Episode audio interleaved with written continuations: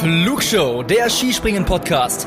Alle News zum Skispringen der Männer und Frauen, spannende Hintergrundstories und exklusive Interviews. Präsentiert euch das deutsch-österreichische Trio Tobias Ruf, Louis Holuch und Gernot Clement.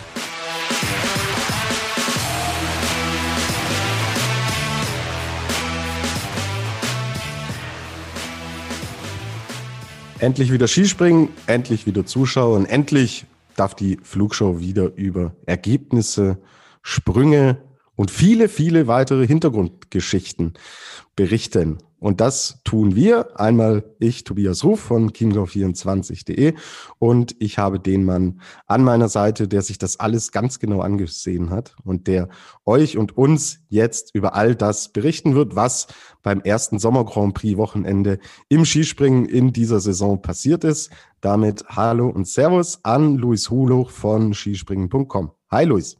Servus Tobi, Servus an alle da draußen. Ja, Luis, endlich ist wieder losgegangen. Wir haben viel zu erzählen. Wir haben zwei Wettbewerbe der Damen gesehen, zwei Wettbewerbe der Herren. Es ist allerlei passiert. Deswegen verlieren wir keine Zeit. Ja, Luis, ich habe es gerade eben schon so ein bisschen erwähnt und angesprochen. Wir haben die ersten Wettbewerbe gesehen und endlich waren auch wieder Zuschauer da und vor Ort. Wie war denn so äh, die Stimmung? Du hast es, du hast es verfolgt, du hast die Wettbewerbe gesehen. Wie kam das denn rüber? Ist ja dann irgendwie auch äh, schon altbekannt, aber nach so langer Pause, das mal wieder zu sehen, sicherlich sehr wohltuend. Ja, war richtig cool. Also man hatte tatsächlich so ein Gefühl von Normalität irgendwie, was man ja auch schon so ein bisschen verdrängt hat über jetzt die anderthalb Jahre. Und äh, die haben gut Alarm gemacht, die Polen. Also wie man es nicht anders kennt. Es waren zwar nicht so viele Leute da, wie man es sich jetzt vielleicht erwartet hätte, glaube ich. Aber insgesamt äh, war es schön, einfach mal wieder so ein permanentes Hintergrundgeräusch zu haben, die Fahnen zu sehen, die Tröten zu hören und äh, ja, hat Spaß gemacht da hat man mit Whistler dann, denke ich, auch einen perfekten Standort ausgewählt, um in diese Sommer Grand Prix zu starten, weil wir kennen auch andere Standorte und werden das im Laufe des Sommers noch sehen, wo sich die Begeisterung für die äh, Sommerspringen in Grenzen hält. Da ist natürlich Whistler dann für vier Wettbewerbe gleich insgesamt natürlich ein perfekter Standort. Ja, und für die war es ja tatsächlich auch eine Premiere, weil die Damen ja zum ersten Mal mit dabei waren. Das hatten wir so in der Form auch noch nicht. Ähm, also, dass de facto der Grand Prix an einem Ort mit beiden Geschlechtern begonnen hat. Ähm, man hat schon so einen Unterschied gemerkt, so ja, also es haben sich jetzt nicht alle unbedingt für die Damen interessiert. Da waren dann doch ein paar weniger Zuschauer vor Ort. Ähm, aber ich glaube, so zum Anfüttern war das definitiv äh, ein gelungener Test auf jeden Fall.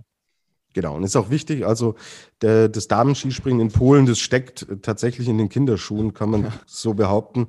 Ähm, und je mehr Plattform und Aufmerksamkeit man da schafft, umso besser wird es am Ende sein, weil wir sehen es natürlich bei den Herren, sprechen wir nachher auch drüber, ähm, das Potenzial in diesem Land einfach enorm ist. Ja, und alles, was da in Bewegung kommt, auch wenn es kleine Schritte sind, sind, denke ich, sehr positiv zu erwähnen. So, ähm, diese Zuschauer hatten das Privileg, die Events zu sehen.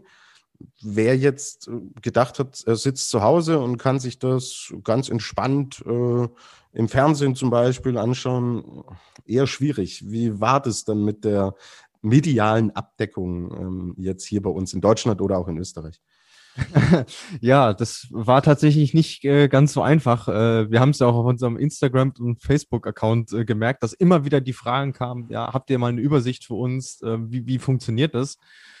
Und ja, es war nicht einfach. Also die Quali am Freitag äh, lief noch auf Eurosport 1. Ich hoffe, ähm, die Leute haben das auch sehen können ähm, oder überhaupt mitbekommen, weil es schon irgendwie komisch war, denn das war das Einzige, was tatsächlich live im frei empfangbaren Programm lief. Die beiden Einzelspringen der Herren wurden dann äh, abends jeweils zusammengefasst in einer Stunde ungefähr. Ähm, Habe ich mir dann auch nicht angeschaut, ehrlicherweise, weil ich die Springen dann live im Eurosport Player äh, verfolgt habe, äh, was auch gut war. Ähm, und es war auch nicht selbstverständlich im Vergleich zu den letzten Jahren, dass die Damen dort überhaupt gezeigt wurden. Also das hat mir auch sehr geholfen. Allerdings nur solange dieser Stream auch lief, denn am Samstag äh, ja, brach der Stream dann plötzlich kurz vor dem letzten Sprung einfach ab. Und äh, auf einmal sah ich irgendwelche Fußballer, die sich in irgendeinem Stadion aufwärmten, plötzlich unvermittelt. Dann war kurz das Bild sogar aus. Und dann ging der Stream erst mit der Siegerehrung weiter. Also war irgendwie ein bisschen seltsam, muss ich sagen. Ähm, kann mir auch nicht erklären, wie sowas zustande kommt. Ähm, aber ja, auch das schon mal als Vorwarnung für den Rest äh, des Sommers. Wenn ihr die Springen tatsächlich live sehen wollt, muss es entweder der Eurosport-Player sein oder ihr schaut, wer im jeweiligen Gastgeberland da die Übertragungsrechte habt und äh, besorgt euch davon einen Stream. Alles andere wird wohl schwierig bleiben. Okay. Aber immerhin, es gibt den Eurosport-Player, klar, der ist kostenpflichtig, aber wir hatten es im Winter ja auch schon erlebt, dass wir äh, teilweise Springen hatten, die gar nicht zu sehen waren. Mhm. Also kleiner Fortschritt, wenn auch nicht ganz reibungslos. Ja, Luis, haben wir den großen Rahmen abgedeckt. Gehen wir jetzt ins Detail und schauen uns das an, was sportlich passiert ist in Whistler. Und wir fangen an mit den Damen. Und da müssen wir einen Namen vorne wegschieben, der das Wochenende dominiert hat, der zwei Siege geholt hat, somit jetzt auch die Sommer Grand Prix Wertung natürlich anführt. Und das ist die gute Urja Bogotaj aus Slowenien. Das war ein beeindruckendes Wochenende. Kann man nicht anders sagen. Und ich frage mich bislang immer noch, wo sie denn diese Sprünge hergeholt hat. Also sie hat ja die Quali am Freitag schon gewonnen. Ähm, ist nichts Unübliches für sie, dass sie äh, an, an einem Wettkampftag oder einem Qualitag einen guten Sprung zeigt, aber dass sie dann zwei abruft und das auch noch an zwei Wettkampftagen, das ist eine neue Qualität, die wir von ihr gesehen haben. Also ähm, sie hatte in anderen Wettbewerben auch schon äh, Podestchancen äh, in der Vergangenheit, aber da haben mir die Nerven dann auch so ein bisschen den Streich gespielt. Und jetzt hat sie es an diesem Wochenende echt hinbekommen, einen Sprung wie den anderen abzurufen und hat beide Springen hochverdient gewonnen, äh, kann man nicht anders sagen. Und das waren tatsächlich, ähm, ja, im Alter von 26 Jahren ihre ersten beiden Siege in einem A-Klasse-Springen, kann man sagen. Denn äh, auch im Weltcup äh, stand bislang noch die Null. Und von daher, äh, ja, wirklich ein extrem starkes Wochenende von ihr. Mhm. Werden wir natürlich genauestens beobachten. Oft sind es ja auch im Skispringen gerade so diese Aha-Erlebnisse, die dann irgendwas lösen und freisetzen und dann eine Eigendynamik entwickeln können. Wir wollen jetzt noch nicht zu viel sagen, aber du hast natürlich über ihr Potenzial auch gesprochen, dass sie es punktuell auch abgerufen hat. Aber wenn dann der Faktor Konstanz dazukommt, kann es ein Richtungsweiser sein. Wir wollen insgesamt natürlich nicht zu viel hineininterpretieren, aber ist in so einer Kon äh, Konstanz natürlich dann absolut bemerkenswert. Genau, der, der Form halber, sie gewinnt am Samstag vor Sarah Takanashi und vor Nozomi Maruyama, also vor zwei Japanerinnen, am Sonntag dann ebenfalls vor Sarah Takanashi und Sarah Marita Kramer aus Österreich. Ja, aber die äh, Urja Bogotaj war jetzt nicht die einzige slowenische Dame, die an diesem Wochenende da echt gute Dinge hinge hingelegt hat in Whistler. Starker, starker Teamauftritt. Definitiv. Also es spricht auch einmal mehr dafür, wie, wie hoch äh, die Qualität intern in diesem Team ist. Und ähm, das hat sich ja über beide Wettkämpfe hinaus ähm, ausgezeichnet. Also äh, wir hatten an beiden Tagen tatsächlich vier Sloweninnen in den Top Ten. Ähm, und es waren auch beides Mal die gleichen Namen, nämlich Ema Klinitz und Nika Krishna und Jenea Brezel noch dazu. Vor allem deshalb auch bemerkenswert, weil Nika Krishna in der Saisonvorbereitung so ein paar gesundheitliche Probleme auch hatte. Also die wirkte auch nicht ganz fit. Dafür lief es aber ziemlich gut. Also vor allem der, der Samstag hat äh, richtig gut ausgesehen mit Platz sieben. Am Sonntag hatte sie dann echt Pech, muss man wirklich sagen. Und äh, in dem Zusammenhang muss man auch über die Jury sprechen, denn die hat für mich an diesem Wochenende nicht immer ein glückliches Händchen bewiesen. Man hat vor ihrem zweiten Sprung verkürzt, was auch in dem Sinne ja irgendwo vertretbar war, weil ähm, die, die Sprünge schon Richtung K-Punkt und drüber hinaus gingen und die Jury war extrem vorsichtig, was ja auch okay ist aber man hat sie dann tatsächlich mit den schlechtesten Windbedingungen im zweiten Durchgang heruntergeschickt und ihr dann quasi äh, Chance aufs Podest äh, geklaut. Ah, also sie war vierte nach dem ersten Durchgang, ist dann auf Rang 6 abgerutscht, äh, bisschen unglücklich gelaufen. Aber insgesamt wirklich ein extrem starker Auftritt von den äh, Sloweninnen, nahtlos daran angeknüpft, wo sie Ende des Winters aufgehört haben. Und die muss man nicht nur jetzt im Sommer wieder mal in Hinblick auf die Nationenwertung im Auge haben, sondern äh, auch äh, definitiv in Richtung Winter. Genau. Kleine Korrektur, Luis.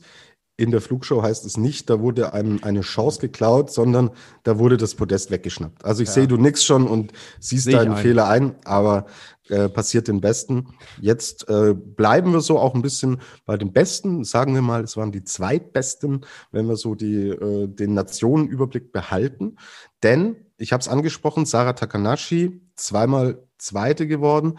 Dann haben wir ein Podest von Nozomi Maruyama, die dann am Sonntag auch noch Zehnte geworden ist. Und Yuki Ito wurde Siebte und Achte.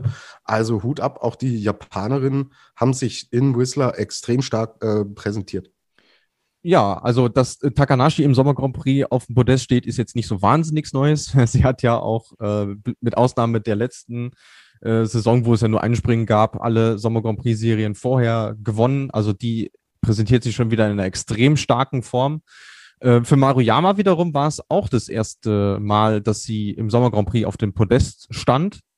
Und äh, Yuki Ito war dann im Prinzip diejenige, die sich mit ihr so ein bisschen um die Nummer zwei im Team quasi gestritten hat. Also an einem einen Tag war äh, die eine vorne, am anderen Tag die andere. Ähm, aber auch da wieder, man kann sehen, dass, dass das Niveau zumindest unter dieser drei wirklich sehr hoch ist, die sich gegenseitig zu Höchstleistungen pushen. Ähm, und sie es da auch geschafft haben, die äh, Konkurrenz irgendwo in Schach zu halten und deswegen aktuell tatsächlich auf Platz zwei in der Nationenwertung stehen. Mhm. Gab eine kurze Schrecksekunde bei Sarah Takanashi. Was ist denn da passiert?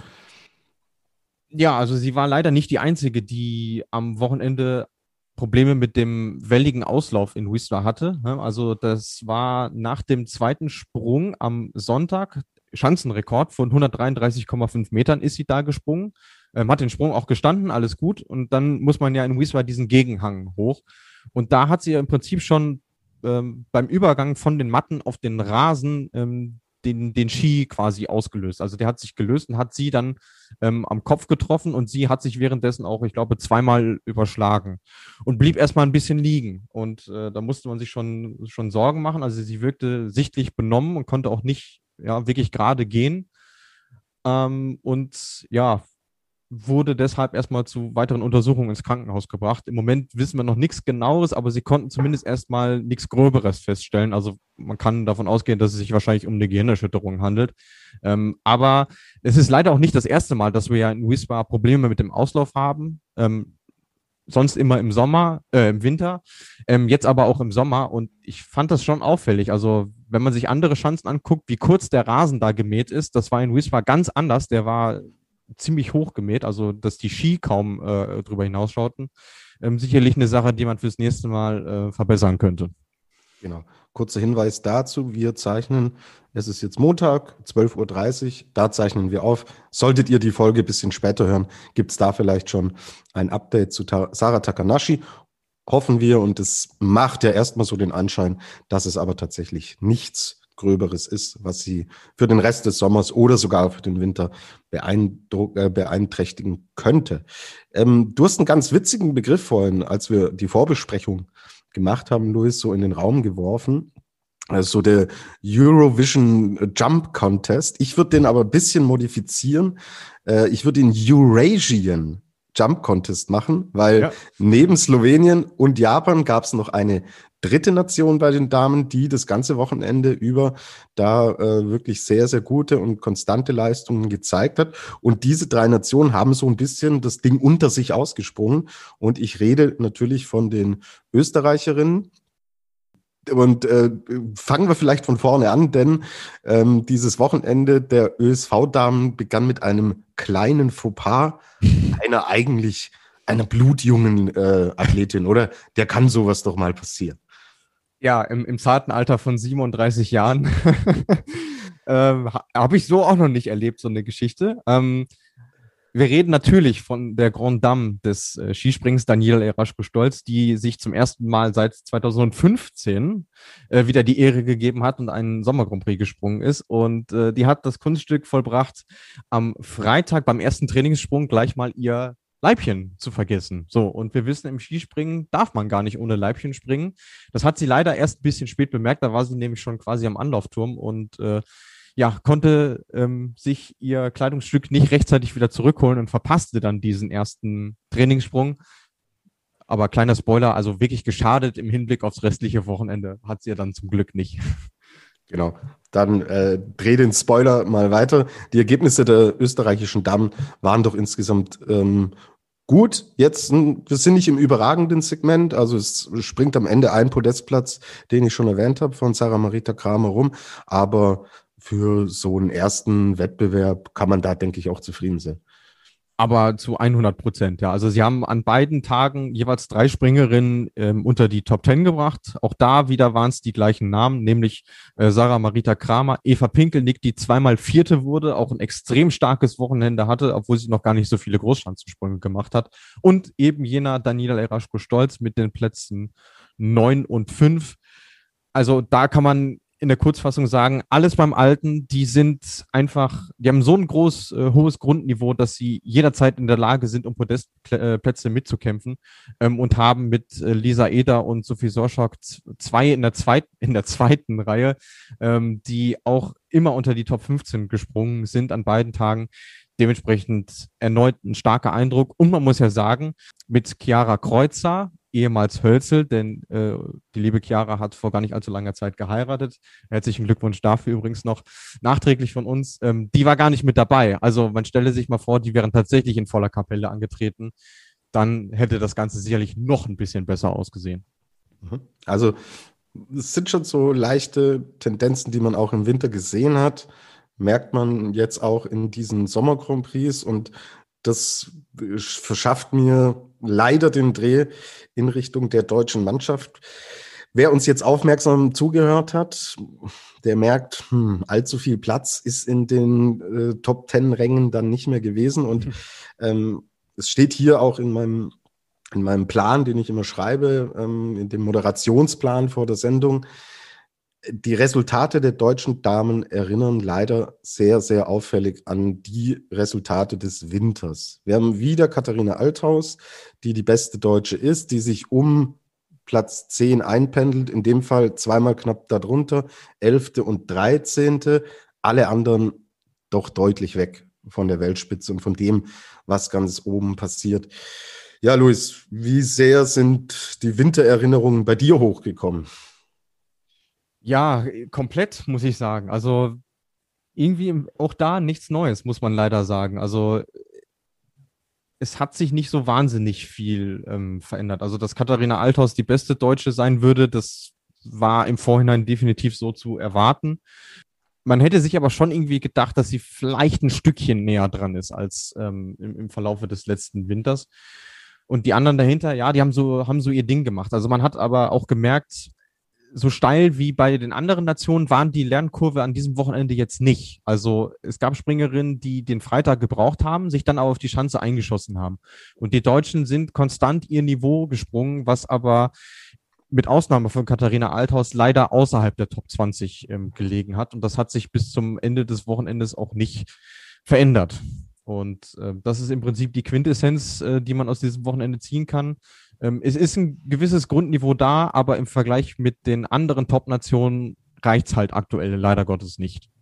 Genau. Auf den neuen Bundestrainer Maximilian Mechler kommen da echt noch sehr, sehr viele Aufgaben zu, auch im Hinblick äh, dann natürlich auf den Winter.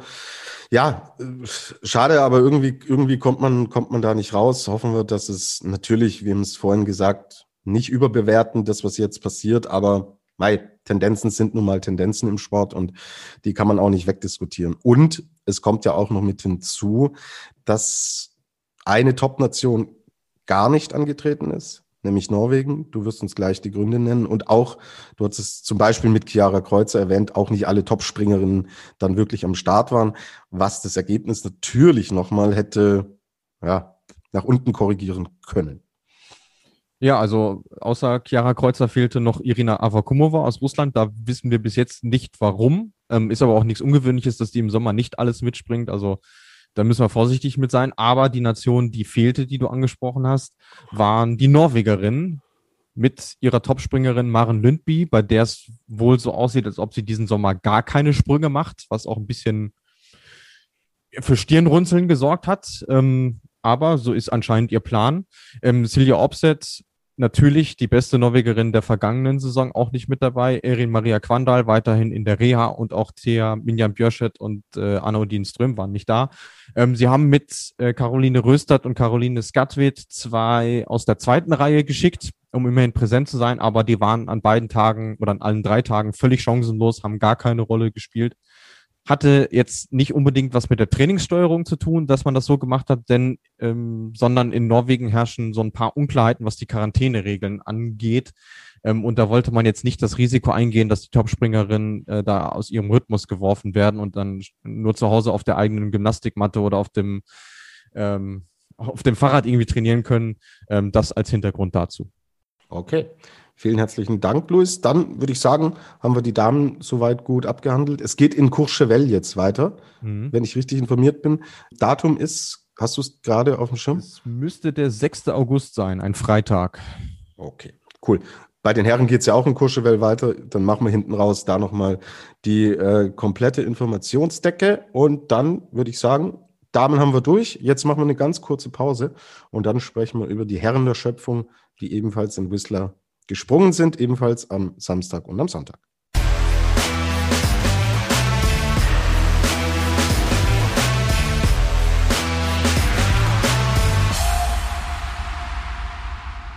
So, es geht weiter mit der Flugshow und jetzt besprechen wir die ersten Herren Sommer Grand Prix, die wir in diesem Sommer äh, gesehen haben. Die haben ebenfalls in Whistler stattgefunden. Ja, und da haben die Gastgeber den der ganzen Nummer so ihren Stempel aufgedrückt. Nicht nur die, wir wollen über alle sprechen und alles abdecken, was wichtig war. Aber Luis, fangen wir mit den Polen an. Die haben nämlich zwei Heimsiege einfahren können. Und der erste Sieg kam doch sehr überraschend, weil auch hier haben wir auf, wie du es nanntest, vorhin A-Klassenniveau eine Premiere gesehen. Jakub Wolny hat zum ersten Mal auf diesem Level ein Springen gewonnen. So ist es, ja. Den Heimvorteil zu seinen Gunsten genutzt und äh, gleich mal ins gelbe Trikot geschlüpft am, am Samstag. Auch da wieder ein extrem starker Auftritt von ihm. Ähm, hat sich zumindest ähm, über den Trainingstag angedeutet, dass er definitiv einer sein muss, den man äh, ja zumindest für das Podest äh, auf dem Zettel haben musste und äh, hat das Ganze dann nervenstark ähm, nach Hause gebracht. Ähm, hatte im zweiten Durchgang ähm, so ein bisschen die dankbare Rolle, denn er ging ja als Jäger ähm, ins Rennen, denn zu dem Zeitpunkt führte Jan Hörl noch aus Österreich, ähm, aber wie er es dann nach Hause gebracht hat, wirklich extrem souverän und die Krönung eines starken polnischen Ergebnisses, was wir ja im Vorhinein auch so ein bisschen ja vermutet hatten. Ja? Also die Polen ohnehin immer im Sommer extrem stark, dazu noch Heimvorteil, also es konnte eigentlich gar nicht anders laufen. Weil sie aber auch gezielt wirklich den Fokus drauf legen. Also das haben wir in den letzten Jahren schon gesehen. Das hat uns David Kubacki, als wir hier das Interview mit ihm geführt haben, schon auch gesagt. Und man nimmt es da einfach wirklich sehr ernst. Und wenn man sich dann auch im Winter anschaut, was dann dabei rumkommt, ist es tatsächlich, finde ich, auch schon auffällig, dass man da so Zusammenhänge auch immer erkennen kann. Also es ist, glaube ich, die Nation, wo man erstmal so behaupten kann, dass die es bei den Herren wirklich am effizientesten angeht, was diese Kombination Sommer-Winter betrifft. Und die Ergebnisse sprechen jetzt erstmal für sich. Und ja, Du hast es angedeutet, extrem starkes Wochenende. Und jetzt muss ich aber wirklich mal fragen. Also wir hatten ja David Kubacki hier zu Gast. So. Mhm. Und dann, wir führen ja dann bei Interviews immer äh, hinten raus unsere, äh, unser Skispringen einmal eins. Und eine Frage davon ist, welche Chance magst du überhaupt nicht? Und was, Luis, hatte Kubacki damals geantwortet? Ja, überraschenderweise Wiswa. So, und was hat er diese Woche geliefert? Er wird Dritter am Samstag, gewinnt am Sonntag führt jetzt auch die Gesamtwertung an. Er ist punktgleich mit Jan Hörl, aber durch diesen einen Sieg steht er auf Platz eins. Also, äh, wenn er die Schanze gar nicht mag und solche Ergebnisse abliefert, was macht er denn dann auf Schanzen, die er mag? Also, unglaublich, oder? Ja. Touché, würde ich sagen. ähm, aber auch das ist ja nichts Neues, dass David Kubacki äh, im Sommer wirklich extrem stark ist. Wurde von der FIS auch schon überschwänglich als The King of Summer Ski Jumping äh, betitelt. Ja, auch völlig zu Recht, äh, muss man natürlich sagen, nach der, äh, nach der Leistung, die er gebracht hat. Und ähm, um zu dem Punkt nochmal zurückzukommen, was du gerade eben gesagt hast, es ergibt ja auch Sinn, ähm, dass man gerade bei dieser Station, die ja dann auch äh, im Winter wieder gefragt ist, ähm, dass man sich da schon mal vorstellt und guckt, äh, wie es denn halt läuft und vor allem der Konkurrenz auch mal ein Zeichen setzt und sagt, hey, äh, also Freunde, mit uns ist aber auch zu rechnen. Ähm, und das ist an diesem Wochenende super aufgegangen. Und ja, hat einmal mehr Spaß gemacht, äh, den polnischen Herren zuzuschauen. Absolut. Kleiner Wermutstropfen aus polnischer Sicht kam jetzt doch, der am Freitag noch die Qualifikation gewonnen hat. musste dann aber leider passen, aus gesundheitlichen Gründen. Ja, das ist irgendwie eine skurrile Geschichte. Also der hat am Freitag überzeugend diesen Qualifikationsdurchgang gewonnen. Am Freitag gab es ja noch eine Quali im Gegensatz zum Sonntag. Da kam unser geliebter Prolog dann zum Einsatz. Und da dachte man schon so, wow, okay, das ist definitiv der Top-Favorit jetzt fürs Wochenende. Also die Siege gehen nur über ihn. Und dann wacht er am Samstag auf und plötzlich ist sein Knöchel dick. Und das, nachdem er sich nach Saisonende einer Knöcheloperation hat unterziehen müssen. Ist jetzt nicht klar, wie lange er ausfällt, aber natürlich bitter für ihn, dass er die zwei Grand Prix dann sausen lassen musste. Aber er hat auch im Prinzip selber schon gesagt, ja, lieber erwischt's mich jetzt am Sommeranfang, ähm, als dann im Winter, wenn es in die entscheidende Phase geht. Und äh, wir hoffen natürlich, dass er dann bald wieder auf der Schanze aktiv ist. Genau. Und die polnischen Fans hatten ja trotzdem viel Grund zum Jubeln. Den hatte auch Jan Hörl, der, wow, ein sehr, sehr tolles, starkes Wochenende hingelegt hat. Zwei zweite Plätze. Es war vor allen Dingen am ähm, Samstag war es natürlich extrem knapp, wie er da ähm, diesen Sieg verpasst. Es sind 0,4 Punkte, die am Ende hinter Jakob Wolny liegt. Mei, äh, so ich släbe, sagen wir im Schwabeländle. Ja, bin ja, komme ja gebürtig aus der Ecke. Äh, kann passieren, dennoch wird er, denke ich, sehr, sehr zufrieden sein, wie er in diesen Sommer Grand Prix startet liegt jetzt punktgleich mit David Kubacki, dann auf dem zweiten Platz in der Gesamtwertung. Und also, wenn ich vorher hätte tippen müssen, ist natürlich immer schwierig. Ja, wir hatten es auch in unserer Vorschau zu den Sommer Grand Prix gesagt. Man weiß nicht, wer ist wo, auf welchem Trainingslevel, wer setzt wie, wo seine Akzente und den Fokus. Aber Hut ab, kann man so mal reinstarten. Also übermäßig traurig, dass ihm Jakob Wolny diesen Sieg weggeschnappt hat. Am äh, Samstag war er nicht. Sehr gut, ja, Luis. Vielen Dank. Brav, brav. ich habe dazugelernt. Ja. Aber ich finde es schon spannend, dass er tatsächlich der, der Rolle dieses Teamleaders quasi gerecht geworden ist. Also er war ja der einzige Springer aus der A-Mannschaft, der, der am Start war. Und er hat sofort gezeigt, hey, äh, das geht. Und äh, er ist in der Lage, diese Rolle zu übernehmen. Und kam jetzt auch nicht ganz überraschend, weil wir wissen auch, dass Jan Hörl äh, auf dieser etwas seltsamen Schanze auch schon sehr gute Sprünge gezeigt hat. Also man kann sich da ähm, mal durch YouTube klicken, da findet man einiges. Aber auch abseits von ihm haben die Österreicher wirklich überzeugt und das, obwohl sie ja mit dem zweiten Anzug da waren. Markus Schiffner an beiden Tagen starker Vierter. Ja, also kann man sich auch mal auf die Autogrammkarte schreiben und dazu hatten wir mit Manuel Fettner am Sonntag noch einen dritten Springer in den Top Ten, der im ersten Durchgang sogar einen neuen Schanzenrekord gesprungen ist oder diesen eingestellt hat, besser gesagt. Ähm, also auch da, ja, war jetzt die Vermissung der Top-Athleten gar nicht mal so groß. Genau, 137,5 Meter waren das noch, der Vollständigkeit halber. Und ich finde auch Maximilian Steiner, Ulrich Wohlgenannt, das sind gute, solide Ergebnisse. Also dafür, dass der zweite Anzug im Endeffekt dorthin fährt und jetzt die, die Top-Leute, ähm, Stefan Kraft, Philipp Aschenwald, Michael Heiberg, teilweise aus gesundheitlichen Gründen, teilweise aus Trainingssteuerung, da auch nicht mit dabei waren. Hut ab, haben sie wirklich gut gelöst.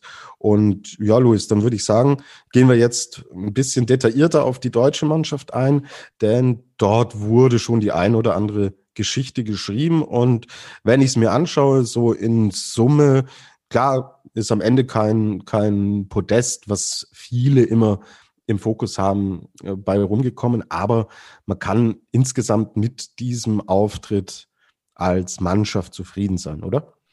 Absolut, ja. Also auch da ähm, hat die Leistung definitiv gestimmt. Auch da gab es an beiden Tagen drei Top-Ten-Plätze.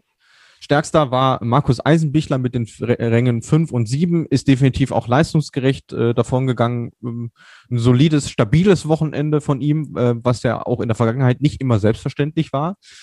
Dann, ich hätte nicht gedacht, dass wir ihn so früh mal wieder positiv erwähnen dürfen. Der konstante Konsti, Konstantin Schmid ähm, nachdem er in der letzten Saison von uns nicht immer Bestnoten bekommen hat, ähm, mit den Plätzen sieben und acht hat sich extrem verbessert gezeigt. Ja? Also dieses Zurückhalten am Schanzentisch, das war weg. Also er ist ähm, wieder in der Form, die wir aus der vorletzten Saison gekannt haben. Und den dritten Top Ten Platz an den beiden Tagen haben sich dann einmal Karl Geiger geteilt, der am Samstag Sechster wurde, und Severin Freund am Sonntag mit Platz neun auch wirklich ein solides Ergebnis. Wenn du mich jetzt fragen würdest, wer unterm Strich den besseren Eindruck gemacht hat, würde ich tatsächlich Freund sagen, weil der dann doch ähm, es geschafft hat, sein Grundniveau beständiger abzurufen. Ähm, und Karl Geiger hatte gerade am Freitag und jetzt auch am Sonntag so einen kleinen Durchhänger, ähm, aber wir kennen den Karle, das ist jetzt nichts, worüber man sich irgendwie Sorgen machen müsste. Absolut.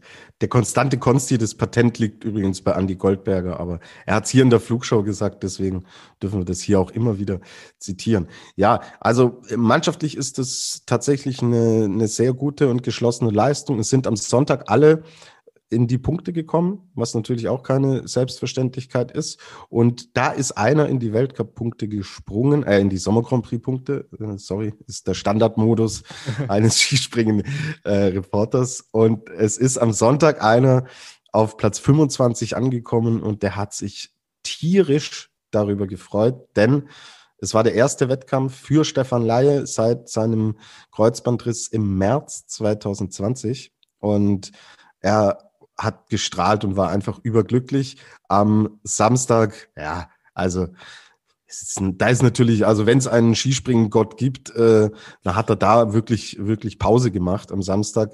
Denn da ist er 31. Geworden, geworden, also ganz knapp vorbei am zweiten Durchgang. Aber ähm, er war mega happy über Platz 25 und schön ihn wiederzusehen auf den Schanzen. Absolut. Ich bin bei Leuten, die nach längerer Verletzungspause ähm, zurückkehren, immer, immer neugierig und, und stelle mir dann die Frage, ähm, erkennt man ihn wieder? Also merkt man, dass es Springerin oder Springer ähm, XY ist? Und ich fand es sehr wohltuend, dass ähm, auch am Freitag schon bei den ersten Sprüngen man gesehen hat, okay, das ist Stefan Laie. Es ist noch nicht Stefan Laie in seiner Bestform. Kann er ja auch noch gar nicht. Und wie gesagt, es ist auch eine undankbare Chance, ähm, um wieder in das Geschehen zurückzukehren aber diese äh, Grundstabilität, diese Solidität in seinem ähm, Flug, in seinem Sprung, hat man sofort wiedererkannt. Und das war genau das, was ihn dann am Sonntag ähm, in die Punkte gebracht hat. Und äh, konnte im Vergleich nochmal äh, eine Schippe drauflegen äh, nach dem Samstag. Und ja, also man konnte sich ja vorher so ein bisschen die Frage stellen, ja, lohnt sich das denn, dass der Stefan Hongacher ihm das Vertrauen gibt und sagt, ich, ich bringe ihn jetzt schon? Und ich finde, ähm, Stefan hat das Vertrauen definitiv zurückgezahlt und das ist eine gute Basis, ähm, um jetzt im Rest des Sommers noch an den notwendigen Details zu arbeiten.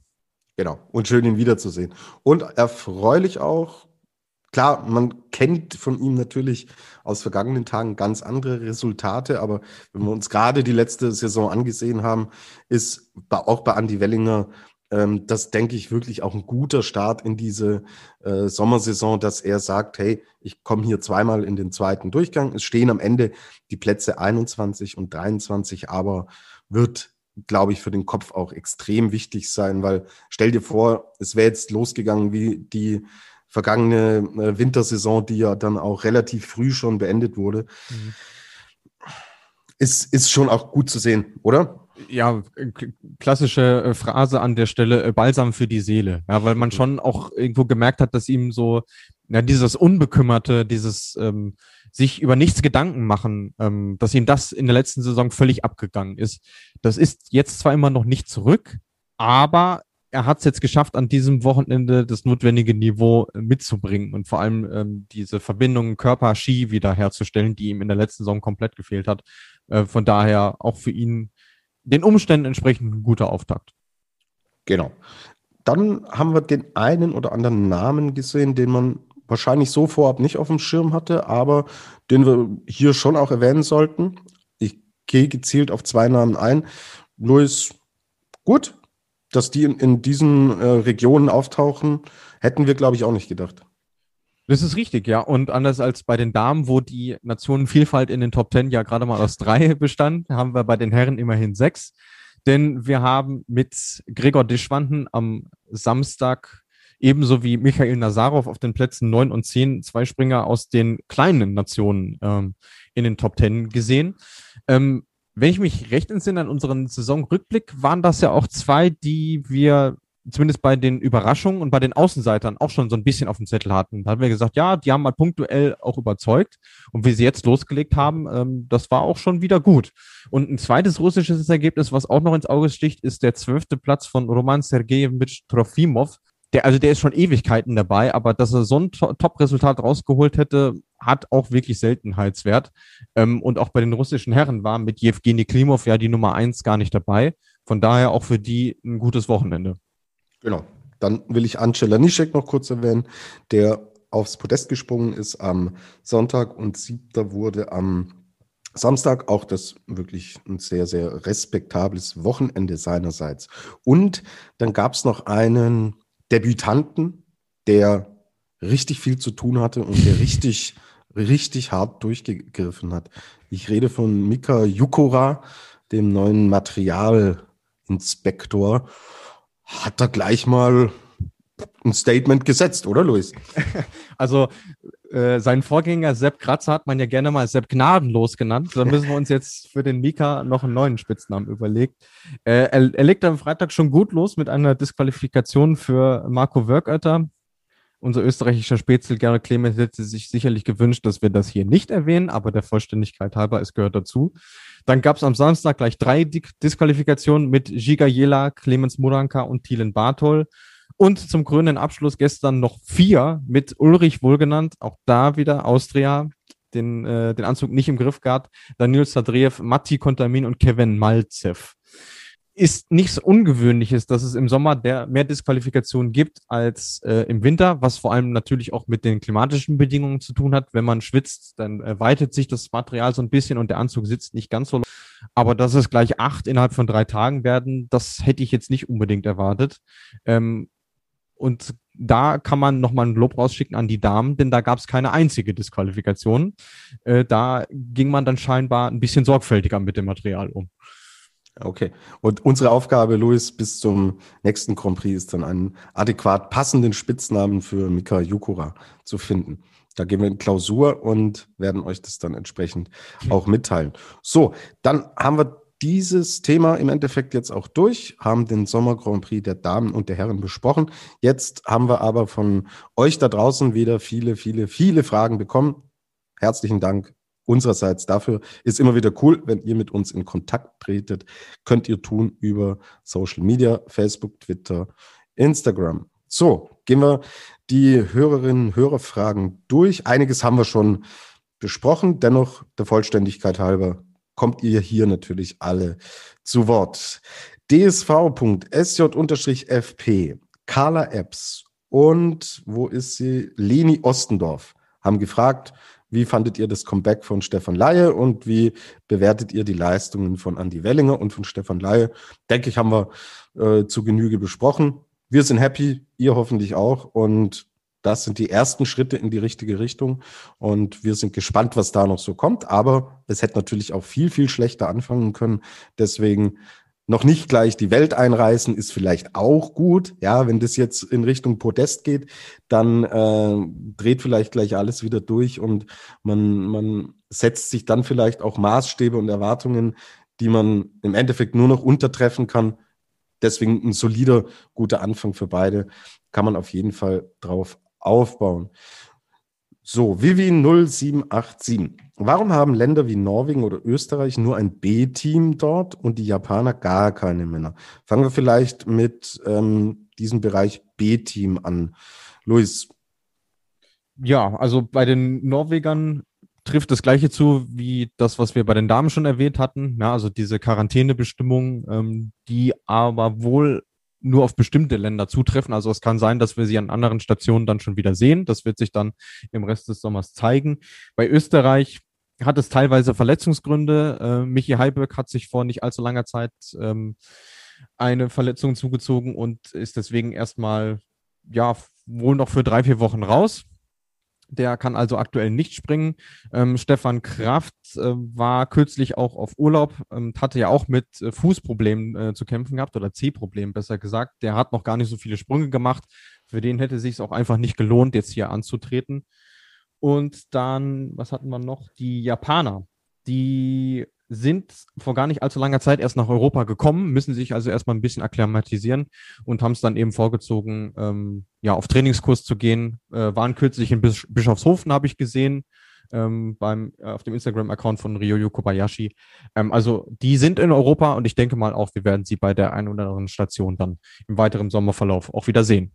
Genau. Ich glaube generell, um da das Ganze auch nochmal rund zu machen, was wir auch in der Vorbereitung auf die Sommer Grand Prix jetzt schon angesprochen hatten, wir werden das immer wieder sehen jetzt im Verlaufe des Sommers, dass wir super verschiedene Starterfelder sehen werden. Primär wahrscheinlich bei den Herren, weniger bei den Damen, aber auch da wird es vorkommen, weil es einfach so ist, dass natürlich der große Fokus immer auf dem Winter liegt dort geht es dann wirklich zur Sache und dort wird eine Saison im Endeffekt ins Positive oder ins Negative gedreht. Und der Sommer, auch diese Grand Prix, auch wenn es Wettbewerbe sind, sind natürlich Teil des Trainings und des Aufbauprozesses. Und wenn ein entsprechendes Event gerade nicht reinpasst, wird keiner ein Risiko eingehen und sagen, ich riskiere jetzt irgendwas nur, um an einem Sommer Grand Prix teilzunehmen. Und oft ist es auch so, man hat klare Programme festgelegt, man hat Lehrgänge, die man macht mit dem gesamten Team. Und wenn es dann entsprechend nicht reinpasst, passt es entsprechend nicht rein. Also können wir uns dran gewöhnen. Wir werden hier durchgängig nie im Endeffekt, wie es ja im Winter der Fall ist, im äh, höchsten Regal dann auch immer wieder die gleichen Athletinnen und Athleten haben, die an den Start gehen. Das können wir, glaube ich, vorne wegschicken. Der Sommer Grand Prix hat äh, eben nicht das Prestige und die, die, die Wertigkeit eines Weltcups und man muss dazu auch sagen, ähm, es ist finanziell auch nicht, äh, nicht so lukrativ, denn ja nur die äh, Top 6 äh, bei beiden Geschlechtern Preisgeld bekommen und auch deutlich abgespeckt äh, im Vergleich jetzt ähm, zum Winter. Und da sind die Kosten eh hoch genug, dass man sich sagt, okay, im Sommer das Wichtigste, das für uns relevant ist, den nehmen wir mit ähm, und den Rest bestreiten wir dann auf eigene Faust und im Winter ähm, treten wir dann so oft an, wie es eben geht. Genau. So, die Lea vom Instagram-Account Markus Eisenbichler Best. Was hat Sarah Takanashi? Lea haben wir drüber gesprochen. Wir können Stand Montagnachmittag leider noch nichts Genaues sagen, sind da aber guter Dinge. Ja, sie fragt auch, wie fandet ihr es, wieder Fans im Hintergrund zu hören? Ich fand's mega. Äh, Luis hat es auch schon gesagt. Lea, wir fanden es auch mega und hoffen, dass wir das noch so weiter oft genießen können und die Normalität, wie es Luis vorhin beschrieben hat, so allmählich wieder zurückkehrt. Dann Anna Katharina, bitte ein genereller Überblick mit Platzierungen etc. Ich konnte es leider nicht gucken. Ähm, ja, also wenn jetzt noch Fragen offen sind, liebe Anna Katharina, äh, Luis, ihr von skispringen.com und da warst du auch federführend wie immer mit beteiligt, habt natürlich das Geschehen am Wochenende in schriftlicher Form auch jeweils zusammengefasst. Das sind wirklich Artikel, lest es euch durch, da fehlt es euch dann an nichts. Unten sind auch jeweils die offiziellen Ergebnislisten verlinkt vom Internationalen Skiverband. Ich würde sagen, Luis, komm, packen wir die einfach so ein bisschen in die Show Notes mit dran. Wer da dann noch tiefer ins Detail gehen will, kann sich da reinklicken und dann fehlt es erst recht an nichts. Jawohl. So, jetzt kommt ja mein Lieb Lieblingsfragensteller. Er haut immer die kreativsten Dinger raus. Ja. Das ist Stade 1896. Welchen Springer aus der Vergangenheit würdet ihr gerne gegen einen jetzigen Springer sehen? Ähm, ich mache mal einen Anfang. Also, ich will natürlich jetzt niemanden hier aus dem aktuellen Starterfeld raus äh, hebeln. Deswegen würde ich das Starterfeld auf einen Springer einfach erweitern, dass wir ab jetzt mit 51 an den Start gehen. Ja, da kannst du nur den Andy Goldberger geben. Also äh, den, den, den Schmäh, den er, den er äh, außerhalb der Schanzen gemacht hat, die Leidenschaft, die er für diesen Sport mitbringt, wird immer mein All-Time äh, Hero und Favorite bleiben. Also ich pack den Goldi mit rein in die Liste. Luis, müssen wir dann auf 52 erweitern? Du darfst jetzt auch noch einen äh, hinzufügen. Also, da du mir jetzt so eine Vorlage gegeben hast, lasse ich den Gag natürlich nicht liegen. Ich würde sagen, wir nehmen den Andi immer mit dazu, wenn wir es nicht schaffen, eine Qualifikation auszutragen. ähm, ich habe mir tatsächlich zwei Namen aufgeschrieben. Oh. Ähm, einmal ein ja, ganz beliebter Herr hier immer, immer wieder genannt, äh, Katsuyoshi Funaki hätte ich gerne ähm, quasi in, in seiner besten, zu seiner besten Zeit nochmal ähm, ja, im jetzigen Feld gesehen, einfach damit wir auch mal einen, richtig, richtig großen Stilisten nochmal haben. Und aber auch ähm, äh, Toni Innauer. Denn ich würde furchtbar gerne sehen, wie groß der Unterschied tatsächlich zwischen einem V-Stil und einem Parallelstil äh, ist. Also wie groß sind die Auswirkungen tatsächlich? Oder anders gesagt, ähm, was müsste man Toni Innauer für Rahmenbedingungen geben, damit er mit den anderen mithalten kann? Das fände ich auch mal spannend zu sehen. Ja, fände ich auch spannend. Cooler Punkt. So, Dade hat noch eine Frage hinterhergeschickt. Gab es nicht mal die Pläne, dass man am Copper Peak eine, einen Grand Prix austragen will? Die gab es, ja. Die Pläne sind auch weiterhin in der Schublade, aber das ist irgendwie so eine never-ending Story. Ähm, kurz für die Leute vielleicht, die gar nicht wissen, was der Copper Peak ist. Das ist die einzige Flugschanze außerhalb des europäischen Kontinents. Die steht in den USA in Ironwood, ähm, wurde bis Mitte der 90er auch ähm, genutzt, ähm, hauptsächlich für Continental Cups, ähm, aber auch einen Weltcup gab es dort und ja, das Ding steht im, im Niemandsland, ist aber eine ziemlich große Attraktion, weil, weil dieser Turm einfach so besonders ist. Und da überlegt man seit Jahren, ja, wie können wir das Ding wieder reaktivieren sozusagen. Und da gab es die Idee, ähm, das mit Matten auszustatten. Also man hat quasi ein neues Profil äh, entworfen und darauf sollten dann Matten gelegt werden, dass wir sowas wie eine Sommerflugschanze ähm, hatten, um dir, lieber Tobi, diesen Wunsch nach einem Sommerfliegen zu ermöglichen. Aber wie so oft, es fehlt am lieben Geld und ähm, das keimt immer mal wieder auf, aber wirklich konkret wurde es bislang nicht. Und mir fehlt auch so ein bisschen der Glaube, dass das irgendwann nochmal passiert. Ja, und so sehr ich mich über einen Sommerfliegen freuen würde, aber den ganzen Tross rüberfliegen zu lassen für zwei Wettbewerbe und dann wieder zurück. Ja, es, wäre auch nicht mehr zeitgemäß und würde da im Endeffekt auch nicht reinpassen. So zumindest meine Meinung. Gut, dann haben wir noch Emma.aiex. Okay. Ähm, beim Sommer Grand Prix gibt es ja keine grüne Linie. Ist es für die Athletinnen und Athleten dann schwieriger, sich zu überwinden, weiterzuspringen oder ändert sich im Endeffekt dadurch nichts? Äh, Antwort B, denn die Springerinnen und Springer schauen gar nicht auf diese grüne Linie, also die nehmen sie allenfalls peripher wahr, aber das eigentliche Ziel oder der, der, der eigentliche Blickwinkel äh, der Athletinnen und Athletinnen geht immer über die Hills Highs hinaus. Von mhm. daher also klar, das, das Gefühl im Sommer ist, ist was anderes, aber ähm, das Blickfeld so gesehen ändert sich, äh, egal zu welcher Jahreszeit nicht. Genau. Hattest du bei dem Sprung in Hinzenbach damals auf die 9,5 Meter, gab es da eine grüne Linie, Luis? Nein. Nee? Nein. Okay, gut. Da gab es die noch gar nicht. Das, äh, das, war in einem Land vor unserer Zeit. Ja, wahrscheinlich hat man da diese Dimensionen, die du da dem Skispringen eröffnet hast, hat man gedacht so, hm, wir müssen das natürlich greifbarer machen für die Zuschauerinnen und Zuschauer da draußen, welche Dimensionen im Endeffekt äh, möglich sind. Ja? ja, wenn ich die gehabt hätte, wäre ich wahrscheinlich noch weiter gesprungen. Okay, gut.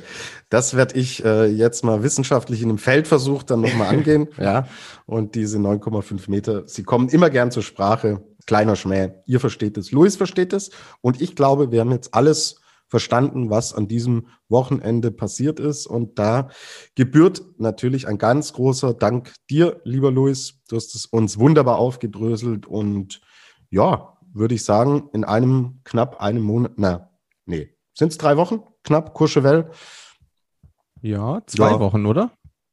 Ach nee, drei Wochen sind es, ja. Genau. Am, am 6. August geht es dann weiter. Genau. Da hören wir uns dann auf jeden Fall natürlich nach dem Wochenende wieder. Wir schauen und planen so im Hintergrund, ob wir noch eine Sonderfolge dazwischen packen. Ich bin da ganz zuversichtlich. Es wird jetzt im Sommer ganz einfach so sein, dass wir circa einen Zwei-Wochen-Rhythmus anpeilen. Kann mal sein, wie ihr es schon gesehen hattet, als wir auch drei Interviews in Folge veröffentlicht hatten, dass das dann auch mal eine andere äh, Frequenz ist wir haben viele Anfragen laufen nach außen. Ihr müsst es euch so vorstellen, wir stellen die Anfragen, bekommen dann meist recht kurzfristig eine Zusage, manchmal leider auch eine Absage, aber so ist es im Journalismus.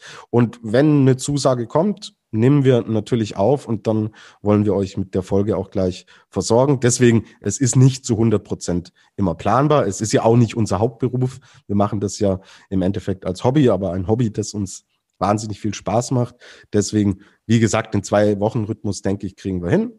Deswegen lasst euch überraschen, was dann noch vor Courchevel kommt. Nach Courchevel auf jeden Fall wieder in gleicher Konstellation sprechen über das, was am Wochenende passiert ist. So, Twitter Instagram und Facebook.